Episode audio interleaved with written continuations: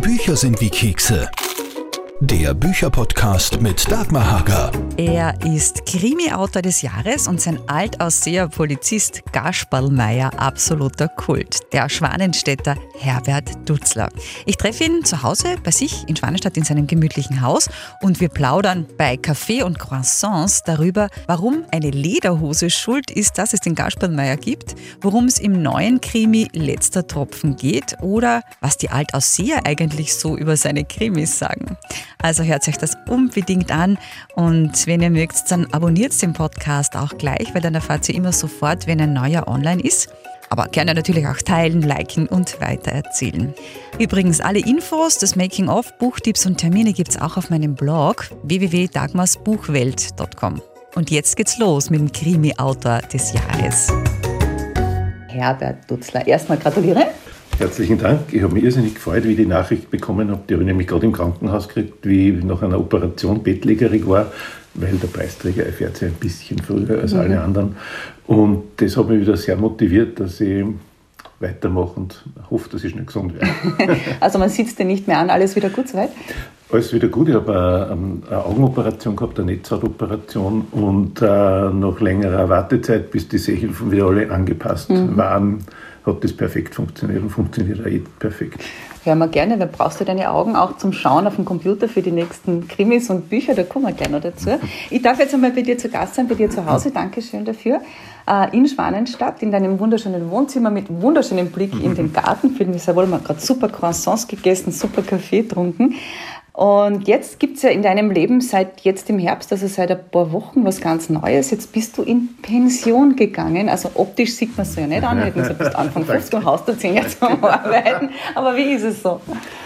Ja, es ist irgendwie spannend. Es ist ein, ein Gefühl ganz großer Freiheit, dass man dann plötzlich irgendwo spürt, wenn man das Gefühl hat, ja, ich muss jetzt nie mehr überlegen, wann stehe ich auf, muss ich aufstehen, außer man hat irgendeinen Arzttermin oder sonst was. Auf der anderen Seite natürlich habe ich nach wie vor viele Verpflichtungen, weil ich jetzt das hauptberuflich mache, was viele Autoren ja ganz Leben lang schon hauptberuflich machen, nämlich Schriftsteller zu sein. Da gibt es viele Termine, aber es ist wesentlich selbstgesteuerter als ein Job, wo man halt antanzen muss zu bestimmten Uhrzeiten. Also die Schule geht dir ab, Schrägstrich nicht ab, Fragezeichen? Nein, geht mir überhaupt nicht ab. Man kommt sich dann äh, mit einiges über 60 fast schon vor wie aus der Zeit gefallen. Wenn man sich zum Beispiel die Schularbeiten von jüngeren Kolleginnen anschaut, denkt man, hui, die haben sechs Kopien oder sieben pro Schularbeit, die kommen mit einer aus. Habe ich irgendwas falsch gemacht? Also, wie gesagt, man hat dann oft schon das Gefühl, man ist ein lebendes Fossil in der Schule. Aber warst du ein beliebter Lehrer? Wie war das Feedback? Naja, äh, teils, teils. Äh, was mich sehr gerührt hat, ist, ich bin ja Ende April ausgeschieden wegen meiner Augenoperation. Mhm. Und zwei Mädchen in einer dritten Klasse oder war es eine vierte, die haben tatsächlich Tränen vergossen, oh. als ich ihnen gesagt habe, dass sie jetzt eine andere Lehrerin bekommen. Ich habe gesagt, eine Junge, die ist viel äh, moderner. So, ja. Also ähm, sehr teils, teils. Ja. Die Buben zum Beispiel sind da völlig indifferent, die lassen sich überhaupt keine Gefühlsregungen an, an, ankennen. Aber die Mädchen sind oft schon sehr emotional mhm. und wenn sie mal was gewohnt sind und lieb gewonnen haben, hängen sie auch dran. Was war denn das Tollste für dich am Lehrer sein? Die Gegenstände müssen wir auch noch sagen. Ich habe Deutsch, Englisch, ähm, äh, anfangs auch Informatik äh, und sogar äh, Bühnenspiel unterrichtet. Ähm, ich muss ganz, da muss ich eigentlich weit zurückgehen, weil das Tolle am Lehrersein war am Anfang relativ große Freiheit zu entscheiden, was man macht und wie man es macht. Diese Freiheit ist aber, da kann man fast ein Jahr nennen, seit dem Jahr 2008 massiv reduziert worden durch Testungen, Standards und vielerlei andere bürokratische Einzelheiten, die vielen Älteren und auch mir das Lehrersein ein bisschen verleidet haben. Mhm, mh, mh.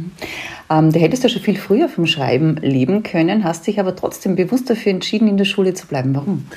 Naja, für mich war das eigentlich eine Win-Win-Situation. Ich habe gewusst, ähm, ich muss nicht auch nächstes Jahr ein Buch auf den Markt bringen, das sich gut verkauft. Und mit diesem Druck, ich glaube, ich hätte, hätte gar nicht schreiben können, weil wenn man wirklich davon abhängig mhm. ist, dann muss man schauen, dass mhm. jedes Jahr was kommt. Und auf der anderen Seite habe ich auch in der Schule immer den Druck gehabt, weil ich habe ich hab mir schon sagen können, naja, wenn es ganz zu arg treibt, dann schmeiße ich den Krempel hin. Also für mich war es eine, eine, angenehme Situation, von keinem dieser beiden Jobs abhängig zu sein. Auf der anderen Seite hat es natürlich schon ein sehr strukturiertes Leben mhm. bedeutet, wo man sich genau einteilen muss, was man wann macht. Jetzt hast du was wie 350.000 Bücher verkauft. Das müssen in Österreich erst einmal welche schaffen. Damit bist du ja absolut top. Wie hat man das in der Schule gemerkt? Bist, bist du darauf angesprochen mhm. worden oder hast du eine Fans gehabt in der Schule? Ja, mittlerweile sind wir schon bei einer halben Million etwa. Okay, noch mehr. Ah, ja. ähm, das war ganz interessant. Die Schüler nehmen mich ja aus einer anderen Rolle wahr. Ich bin der Lehrer und der bleibe ja. Es sind interessanterweise häufiger Schüler, die ich nicht unterrichte, auf mich zugekommen und haben mich wegen der Bücher befragt. Mhm. Und relativ oft sind ein paar Schülerinnen oder Schüler recht betreten vom Konferenzzimmer gestanden mit einem Buch und haben gesagt, mhm. meine Mama oder auch meine Oma hätte gerne. Die Mama also die, die sind Oma. sozusagen geschickt worden. Es war ein bisschen peinlich. Ähm, die ähm, die Fans der Kriminalliteratur in, in, unter den Jugendlichen halten sind ganz engen Grenzen. Ja, es ist ja. bei Schullesungen meistens so, dass wenn 200 da sind, kommen nachher fünf oder sechs meistens Mädchen zu mhm. mir her. Die wollen aber dann eher wissen, wie wird man Schriftsteller, mhm. Schriftstellerin. Genau. Äh, ganz wenige lesen die Krimis auch und finden es lustig, aber das ist im unteren äh, einstelligen Prozentbereich bei Jugendlichen. Ist so wie True Crime Podcast zum Beispiel, also alles was Verbrechen ist, äh, die Klientel ist sehr weiblich, aber einfach ein bisschen älter. Also da geht es dann so bei 25, 30 geht es dann wirklich los. Mhm. Das ist bei Büchern auch, so mhm. sieht man wahrscheinlich du noch mehr Belesungen quer durch, oder? Ja, ich meine, die Leserschaft ist sowieso zu, also die, sagen wir so, äh, die ähm, Gästinnen bei Lesungen sind so 80 Prozent weiblich mhm. meistens. Äh, Männer sind oft ein bisschen mitgenommen. Und, ähm, Im, Im wahrsten Sinne des Wortes. wir, wir vermarkten natürlich auch über soziale Netzwerke und da gibt es ein sehr bekanntes soziales Netzwerk, wo man weiß, dass der Großteil der Nutzerinnen über 40 ist und weiblich ist und das merkt man natürlich auch an der Struktur meiner mhm. Follower, Followerinnen mhm. in diesem Bereich, dass die wirklichen Heavy-Duty-Leserinnen meistens jenseits der 40 sind mhm. und weiblich. Mhm, das ist richtig. Ist ja heute ein bisschen ein ungewöhnlicher Podcast, weil wir reden natürlich dann auch über die Bücher, aber jetzt reden wir, oder haben wir geredet über das Lehrersein mhm. und jetzt reden wir über deine Ausseherwurzeln, die es gibt, oder? Es ist ein bisschen kompliziert. Mein Vater, mein Vater war self-made man mit wenig Schulbildung hat eine Mühle gekauft und hat dann in den 50er Jahren geschafft, ähm, ein relativ großes Haus in Bad See zu bauen. Damals war das nur, Grund war billig, also diesen Tourismus hat es in dem Sinne nicht gegeben. Und dieses Haus, das war Frühstückspension, hat dann in den 70er Jahren, späten 60er und frühen 70er Jahren auch meine Mutter bewirtschaftet. Und dadurch sind äh, ist die ganze Familie häufig in, in Aussee gewesen. Viele Schwanenstädter sind dorthin auf Urlaub gekommen. Es hat dann auch dazu geführt, dass der Schwanenstädter Turnverein das Gipfelkreuz auf dem Loser gebaut hat. Okay. Und einer meiner Brüder hat eine Altaussehrin geheiratet, die ist heute noch hier in Schwanenstadt meine Nachbarin, also die Tochter ist meine Nachbarin hier in Schwanenstadt. Und dadurch haben sich natürlich vielfältige Beziehungen zwischen meiner Familie und Schwanenstadt und dem Marseilland ergeben. Mhm wunderschöne, traumhaft schöne Gegend. Ich bin ja auch leidenschaftlich gerne mhm. dort. Hat aber auch ein bisschen was Dunkles, findest du nicht auch? Ähm, Habe ich noch nicht so wahrgenommen. Ja. Ähm, in meinem neuen Gasperlmeier-Roman, der erst herauskommt, mhm. muss Gasperlmeier ja nach Lunz am See. Ähm, warum, das wollen wir nicht verraten. Und dort, wo, das habe ich natürlich auch vor kurzem besucht zur Recherche, ja, ja. dort habe ich genau dieses Gefühl gehabt, dass es dunkel und düster und eng ist, aber in, in Marseilland und speziell in Alterssee mhm. hat mich dieses Gefühl noch nie beschlichen. Also hintere Richtung Doppelzee vielleicht. Ah, ja, ja, ja, ja, ja. Der, äh, der letzte Saibling, eins der, also ja. der düsterste Gasperlmeier-Krimi, ja. der ja jetzt gerade verfilmt wird, mhm. äh, der spielt am Doppelzee. Da ist aber tatsächlich schwarzes Wasser, hohe Berge, nicht nur Leichen, sondern auch Baumleichen im mhm. See. Also da mhm. ist schon ein bisschen gruselig da hinten aber trotzdem schön. Hast ja. du einen persönlichen Lieblingsplatz, den du auch outest? Ja, schon. Also ein, einfach der, einer der schönsten Plätze der Welt, die mir vorstellen kann, ist die Seewiese am Altersseer mhm. See, wo, wo halt ähm, ein ebenes Stück Schwemmland ist, wo große Felsbrocken herumliegen, ähm, wo man einkehren kann in zwei Lokalen wieder mhm. mittlerweile. Mhm. Und ähm, das ist echt so, wenn man sich da beim hinsetzt auf eine Bank da, da kommt, tauchen so Fragen auf, wozu fahre ich überhaupt fort? ja. Und äh, es gibt ähm, eine wunderbare Fernsehdoku schon alt mit dem Komarek und so weiter und die sitzen da auf der Veranda in der Seewiesen und es schüttet. Mhm. Ja. Und trotzdem war das Gefühl, ma, ist das gemütlich. Ja. Und ich habe einmal einen Kollegenausflug organisiert, da hat es auch so geschüttet und wir sind zur Seewiesen nach hinten, haben dort gegessen, sind dann durch den Regen wieder nach vorn und die Kollegen haben alle gesagt, ja, es war zwar wieder grauslich, aber es war so schön. Schön, genau. Ja. Eigenartig. James Bond Wiese muss man sagen, James ja, Bond ist auch genau, gedreht genau. worden. Ich war gerade auf der Drisselwand oben und habe runtergeschaut auf Seewiesen, das oh. geht ja auch gut, wunder, wunderschön zum Wandern. Wandertipp von mir am Rande, das ist wirklich schön da auf. Ähm, aber leben möchtest trotzdem nicht mehr dort? Ähm, naja, eigentlich schon, wäre schon mhm. schön, aber es ist erstens einmal aus finanziellen Gründen mhm. vollkommen ausgeschlossen. Dort werden mittlerweile äh, mittelgroße Wohnungen um zwei mhm. Millionen Euro ja. verscherbelt. Und dann muss man natürlich auch sagen, äh, dadurch, dass ich relativ viel reise zu Lesungen, ist natürlich ein Standort, wo man sehr schnell beim Railjet oder bei der Westbahn ist und sehr schnell in Wien ist oder in mhm. Salzburg oder in Innsbruck, schon ein großer Vorteil. Mhm. Also ich möchte möchte das nicht missen, äh, wo zu wohnen, wo man wirklich schnell überall sein kann. Jetzt ist ja, da kommen wir gleich dazu, in Eudersee so, dass man immer nach 1000 Jahren dort wohnen noch nicht als Dosiger gilt. da kommen wir gleich noch dazu.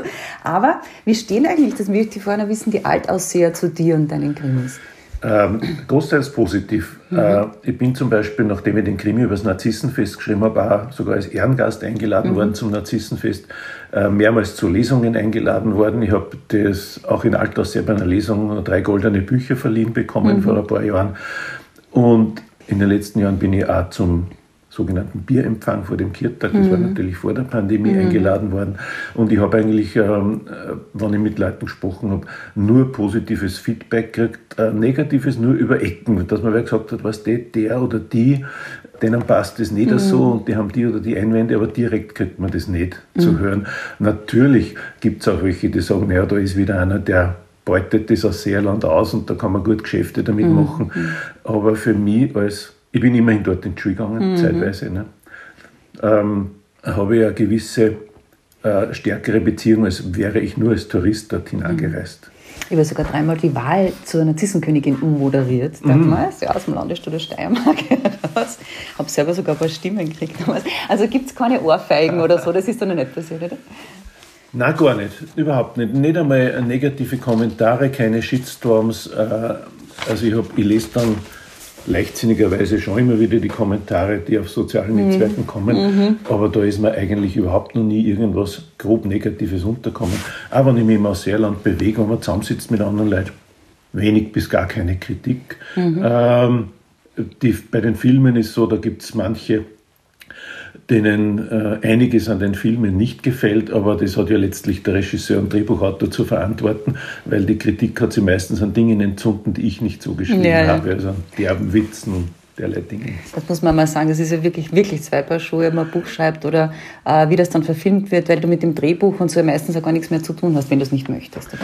Ähm, das ist richtig. Es gibt einen Vertrag, im Vertrag steht zum Beispiel drinnen, es muss ein Buch, ein Film der Titel muss der gleiche sein wie beim Buch, der Hauptdarsteller muss Gaspar Meyer heißen und es muss an Originalschauplätzen gedreht werden. Und damit ist eigentlich, mhm. sind unsere Rechte als Verlag und Autor schon zu Ende. Mhm. Und ähm, alles andere verantwortet der Produzent oder die Produzentin und der Regisseur. Es gibt auch schon jetzt zwei Gasperlmeier Hauptdarsteller, gell? der Bonnier ähm, war der erste. Äh, der Bonnier war der erste und der Johannes Silberschneider ist der jetzige mhm. in zwei Filmen. Und äh, das Witzige daran ist, wir haben vor, jetzt sind es mittlerweile vielleicht schon zehn Jahre her, mit einer Filmfirma verhandelt über Verfilmungen und da hat mich der Produzent gefragt, wenn ich mir als Gasperl mal mhm. vorstelle. Und da habe ich damals schon gesagt, naja, so vom Äußeren und vom Verhalten her ähm, kommt mir der Johannes Silberschneider mhm. in den Sinn, wenn ich an Gasperl mehr denke aber er ist zu alt. Mittlerweile passt es auch vom Alter her, ja. weil als Schauspieler kann man verschiedene Alter spielen.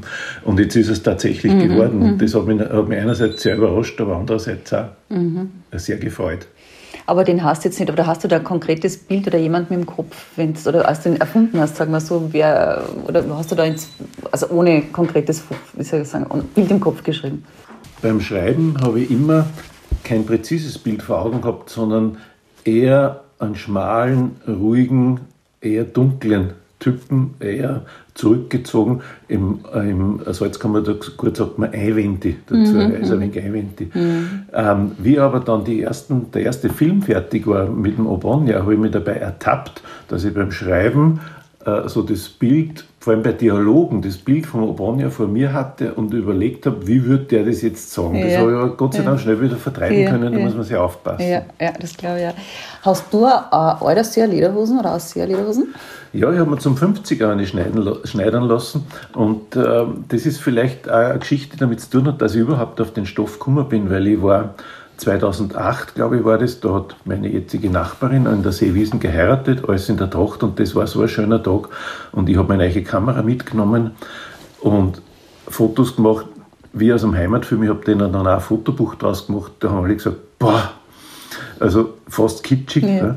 Und da habe ich auch meine, meine Lederhosen das erste Mal getragen und ähm, das war dann irgendwie eine Initialzündung, dass ich so überlegt habe, ein bisschen geschrieben habe ich schon, Krimi-Geschichten und so, ob man nicht ähm, einen Kriminalroman, eine Krimi-Geschichte daran aufhängen könnte. Das Thema Regional, Regionalkrimis war damals noch gar nicht so wirklich ähm, vorhanden, aber mhm. ich habe mir gedacht, der Kontrast zwischen der Idylle und der Schönheit und der Gemütlichkeit einerseits und der Gewalt andererseits das erzeugt eine gewisse Spannung von ja, sich aus. Ja. Ne?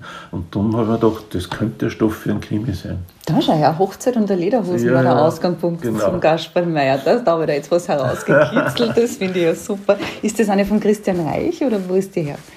Äh, ich habe es vom Traninger, der ist im Maranhaus, ähm, wo die Anna Blochlach gewohnt mhm. hat. Und das ist ein hervorragender Lederhosenmacher, der nicht jahrelange, war zumindest mhm. damals keine jahrelangen Wartezeiten hatte. Aber da ist mir dann auch eine witzige Geschichte passiert. Ich denke, das kann ich ruhig erzählen. Mir ist die Lederhosen ein bisschen zweit geworden. Äh, einerseits, weil ich vielleicht ein bisschen abgenommen habe, andererseits, weil jeder nachgibt. Und ähm, auch, wenn man älter wird, verändern sich die Körperproportionen mm, ein bisschen. Und die Schneiderin ist so hinter mir gestanden und hat mit ihrer Kreide da ein bisschen herumgezeichnet. Und dann hat sie gesagt, ganz leger, hat gesagt, ja, da ist einer der Arsch ausgerunnen. Super, da freut man sich dann, oder? ja, es ist, äh, äh, irgendwie ist das typisch für so ein Seerland. Man nimmt sich kein Blatt vor ja. den Mund, man ist ehrlich und locker und ähm, denkt sich, das kann man dem schon zumuten, ja. weil sie hat ja viele solche Kunden, ja. die öder werden und äh, ja, da passiert das halt gelegentlich. Da gibt es ja diese berühmte Geschichte von Christian Reich mit dem Androsch und mit dem Wallner und dem Casino-Generaldirektor, die eh ganz bekannt ist, wo die zwei dort waren. Und sich der, der Wallner hat er geheißen, die Hosen dann holen wollte, ein paar Monate später und gefragt hat, ob, sie, ob er, sich noch an, äh, ob er sich noch an ihn erinnert. Und der hat gesagt, ja, ja, du bist der Chauffeur vom Andrasch. Die Geschichte habe ich noch gar nicht ja, ja, weil er ist gefahren damals. Ja. Und man erkennt ja eine richtige, also einen Euderseher von einem Wiener Euderseher sozusagen, eh an der Lederhosen, das weißt du aber schon, oder? Äh, meines Wissens nur daraus, dadurch, dass man keine neue Lederhosen anziehen soll, also mhm. dass die ein bisschen gebraucht ausschauen. Also es gibt einen, einen, einen guten Markt für alte und gebrauchte mhm. Lederhosen. Mhm. Und äh, meine, meine ist ja ein Bodausseher, mhm. aber wie gesagt, man muss, sie muss schon ein bisschen antragen sein. Mit Fettfinger drin, abgewischt hinten und vorne, daran erkennt man es ja auch. Ja, ja, das Einzige, was wir gesagt haben beim Lederhosenmacher, man muss aufpassen mit dem Salat, weil der Essig, der entfärbt so arg. Mhm, mhm. äh, also alles andere vertragt es ganz gut, nur kein Salat. Und äh, Leder, das ist der Vorteil, ist, er macht ein bisschen einen Buckel am Hintern. Also wenn man der Hintern ausrinnt, ja, dann ist man ja. halt ein bisschen einen Buckel am Hintern. Ja, und ich denke mir jetzt, wenn man heute von Nachhaltigkeit redet und von Regionalität, ja. dann ist eine Lederhosen eigentlich vorbildlich, weil sie wird aus Materialien äh, erzeugt, die vor Ort sind. Sie wird vor Ort erzeugt. Sie braucht nie gewaschen werden mhm. und sie hält Generationen. Das, heißt, eigentlich Nachhaltigkeit, Pur. A, A, Mhm. Ja, also sollte man als, als, Frau sich auch überlegen, weil ich mag ja Lederhosen total gern. Es gemütlicher sind als Dirndl eigentlich. Ja, ich meine, man kann ja auch stylische Lederhosen mhm. in jeder beliebigen Länge tragen. Genau. Äh, äh, da spricht eigentlich gar nichts dagegen. Inspirierst mich gerade. Aber wie gesagt, man muss ja, um als Dosiger so gelten, ungefähr 1000 Jahre dort gelebt haben, oder? Ähm, ich denke schon. Ähm, es ist sogar so, dass ich manchmal von Quellen aus zweiter Hand höre, dass man das gar, gar nicht gern sieht, wenn all das sehr jahrzehntelang sie womöglich in Wien herumtreiben mhm. und dann glauben, sie können sich immer nur so zum Stammtisch hinsitzen. Ja, ja da gibt es schon gewisse Eigenheiten. Aber ähm, wie gesagt, ähm, sie sind bei weitem offener, die Leute da drinnen, als sie manche, vor allem deutsche Journalisten, das vorstellen. Mhm, ein deutscher mhm. Journalist hat mich beim Interview einmal gefragt, er wollte mich so rein, aber ein bisschen verschlafen ist das schon alles, aber das stimmt einfach nicht, mhm. weil, weil ob wirtschaftlich, kulturell oder sonst wie, die Leute, auch wenn sie jetzt geografisch hinterm Berg leben, ähm, gesellschaftlich und intellektuell leben sie auf gar keinen Fall hinterm Berg. Ja, gerade kulturell, auch gerade in Richtung ja. Literatur ist, passiert ja. wahnsinnig viel, also Festivals und und und da drinnen schon. Obwohl, da gibt es ja auch diesen Spruch, dass, äh, weißt du, was das liebste Autokennzeichen eines Altaussehers ist, sein soll? Ja, ich glaube, das wäre das BA gewesen. Mhm, ja, ein M. Wie das? Das ist ein Auto aus Wien, das am Dach liegt. Ah, interessant.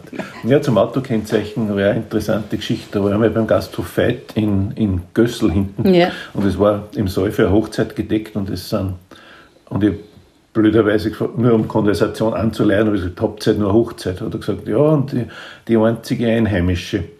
Es sind aber lauter gemunden Autos draußen mhm. gestanden und dann hat er losgezogen und ähm, aufgehängt hat sich das natürlich an der Wegnahme des BA-Kennzeichens. Da mhm. war es stocksauer okay. drüber.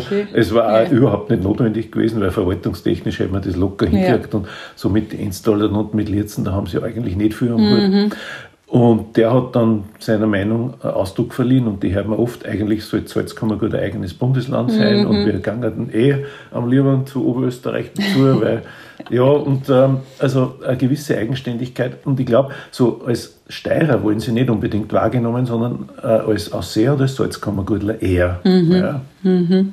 Deswegen auch der, die, der große Frust über den Verlust das des Autokennzeichens. Ja muss ich sagen, ich habe so ein Bild im Kopf, äh, da hat es mal einen Sommer gegeben, da war ich irgendwo in Italien auf Urlaub und da war, glaube ich, da war gerade letzter Knöll, also es kann ja nicht so lange her gewesen sein und der ganze Strand hat das gelesen, das war so lustig zum Anschauen, da, hat sicher, da haben sicher 15 Leute den Krimi gelesen.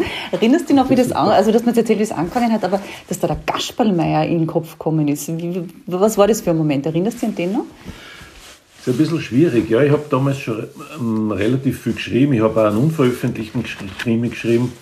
Und ähm, da spielt zum Beispiel jetzt, was du gerade gesagt hast, Italien spielt Grado eine Rolle. Mhm. Da waren wir in Grado und da war eine Buchpremiere von Christoph Wagner, der nämlich angeblich Grado-Krimis geschrieben hat, mhm. die aber eigentlich gar nicht wirklich in Grado mhm. verortet sind.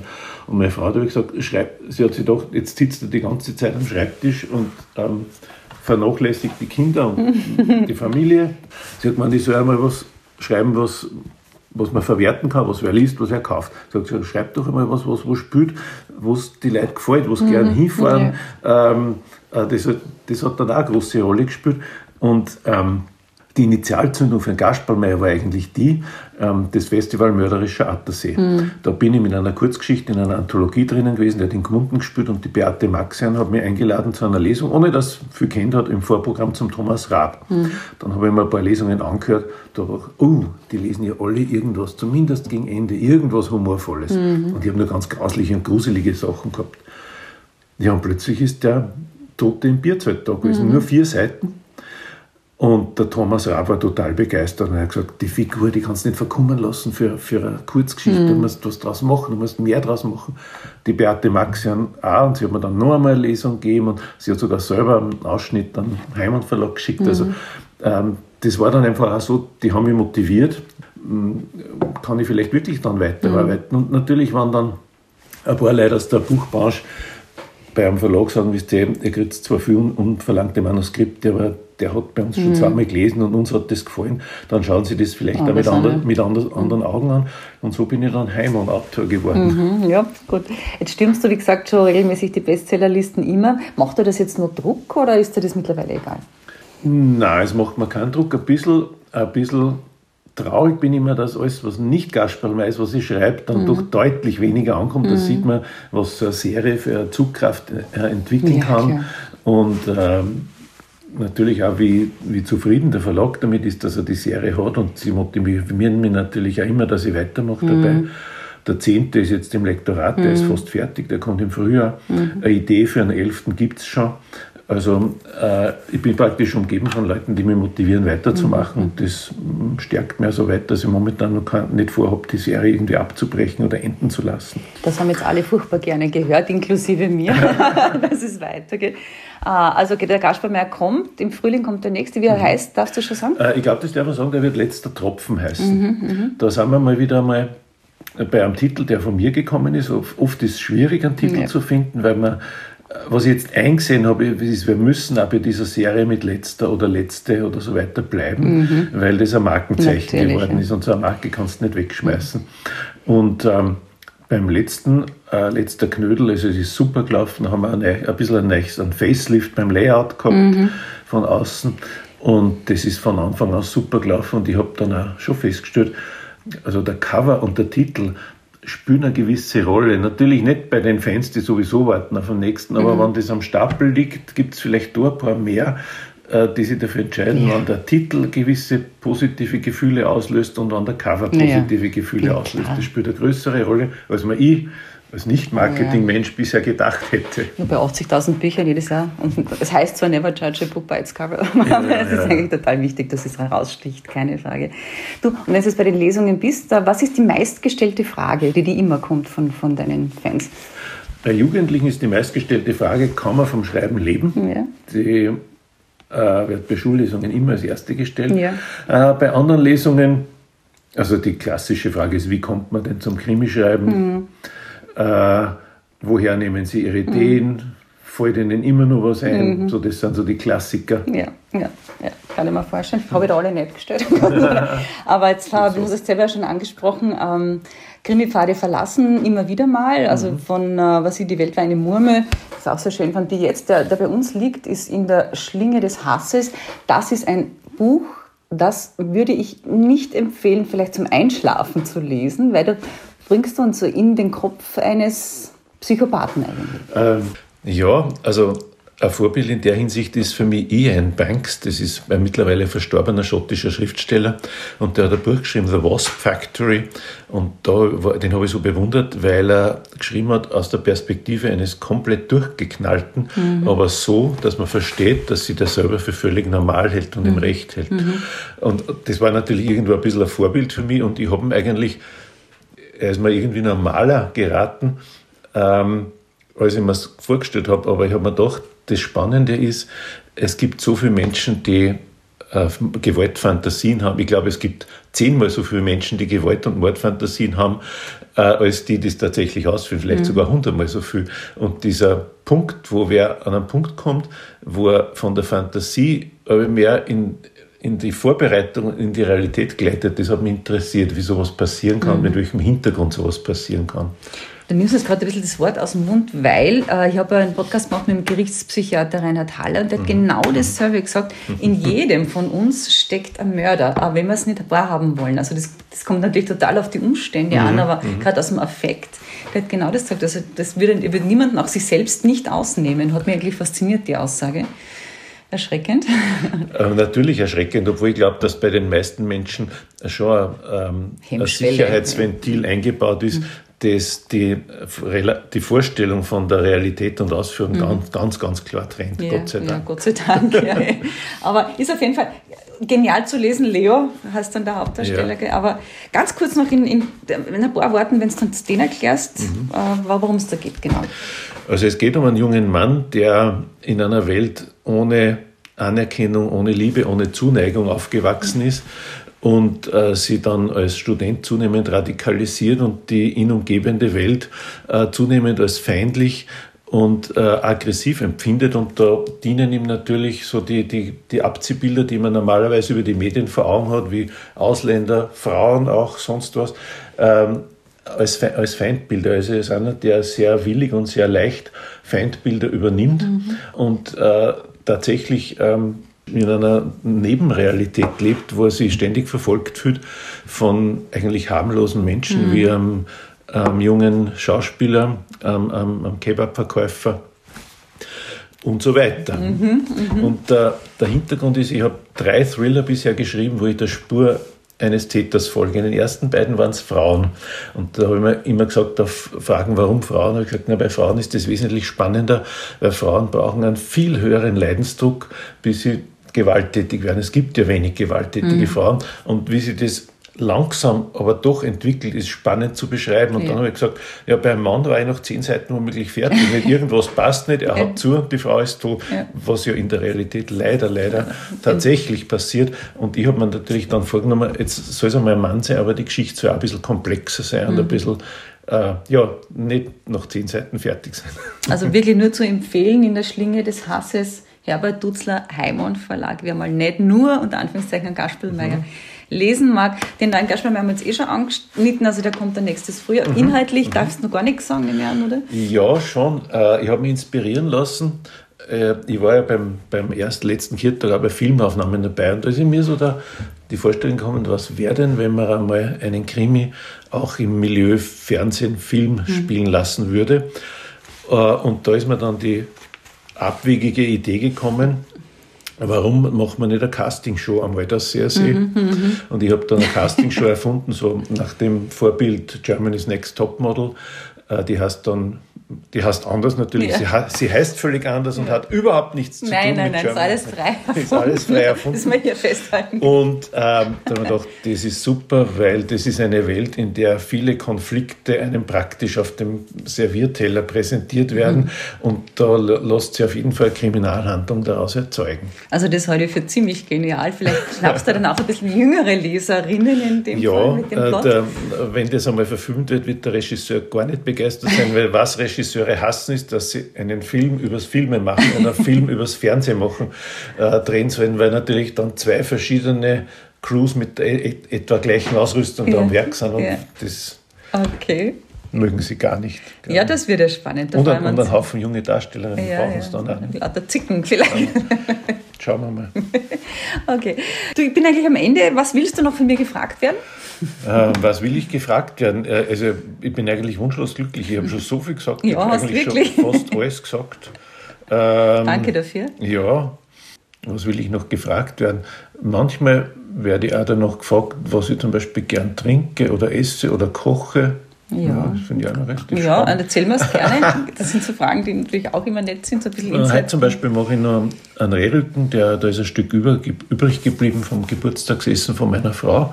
Da habe ich nur die Hälfte gebraucht und der wird jetzt heute verbraten mhm. mit Rotweinsauce und und guten Flasche Rotwein auch. Ja, ja, genau. Mit auch dabei genau. sein. Perfekt für das Wetter da draußen. Ja, eben, das ist eine Herbstküche. Nicht? Und da haben wir gedacht, ja, jetzt, also bei, bei 30 Grad draußen kocht man Karree, ja. aber heute passt es.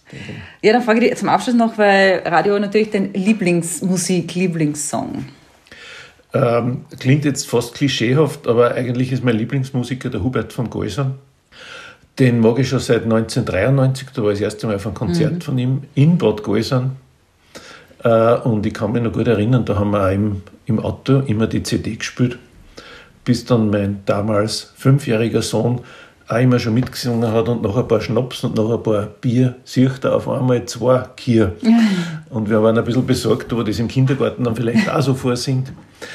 Ähm, aber der hat mich eigentlich bis heute begleitet. Ich ja. höre seine Lieder unglaublich gern. Ähm, ob das jetzt äh, die reine Volksmusik ist, ob das Rockmusik ist.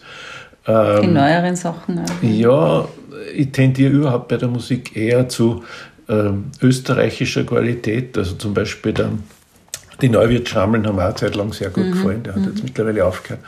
Früher war ich eher die Fraktion Beatles und nicht die Fraktion Stones. Mhm. Ähm, ich bin an sich nicht ein wahnsinnig musikaffiner Mensch, aber wenn ich mir was aussuchen darf, dann höre ich gern Hubert von Goisern und war vor ein paar Jahren wieder mal von Konzert in Gmunden von ihm. Mhm. Aber sonst bin ich auch so ein Festival- und Konzertgänger. Okay. Hauptsache, du bist ein guter Schreiber und erfreust uns genau, mit den neuen Sachen. Genau. Du, ich sage Dankeschön. Cool was. Freue mich schon, wenn wir uns ja, wiedersehen. War super. Und ja, jetzt äh, sind wir fertig. Ja, ich bin jetzt schon sehr gespannt auf das fertige Produkt, werde ich mir sicher anhören. Und ich hoffe natürlich, dass es auch viele andere Leute anhören. Danke, unbedingt anhören. Genau. Herbert Dussler, danke schön. Danke fürs Podcast.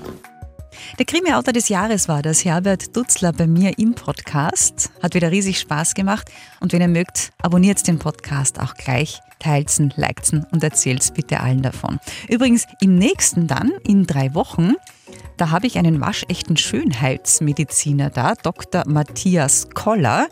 Moderne Schönheitsmedizin. Das wird interessant. Weil sein Motto ist, warum weniger oft mehr ist. Also bis zum nächsten Mal, Are Dagmar. Bücher sind wie Kekse. Der Bücherpodcast mit Dagmar Hager.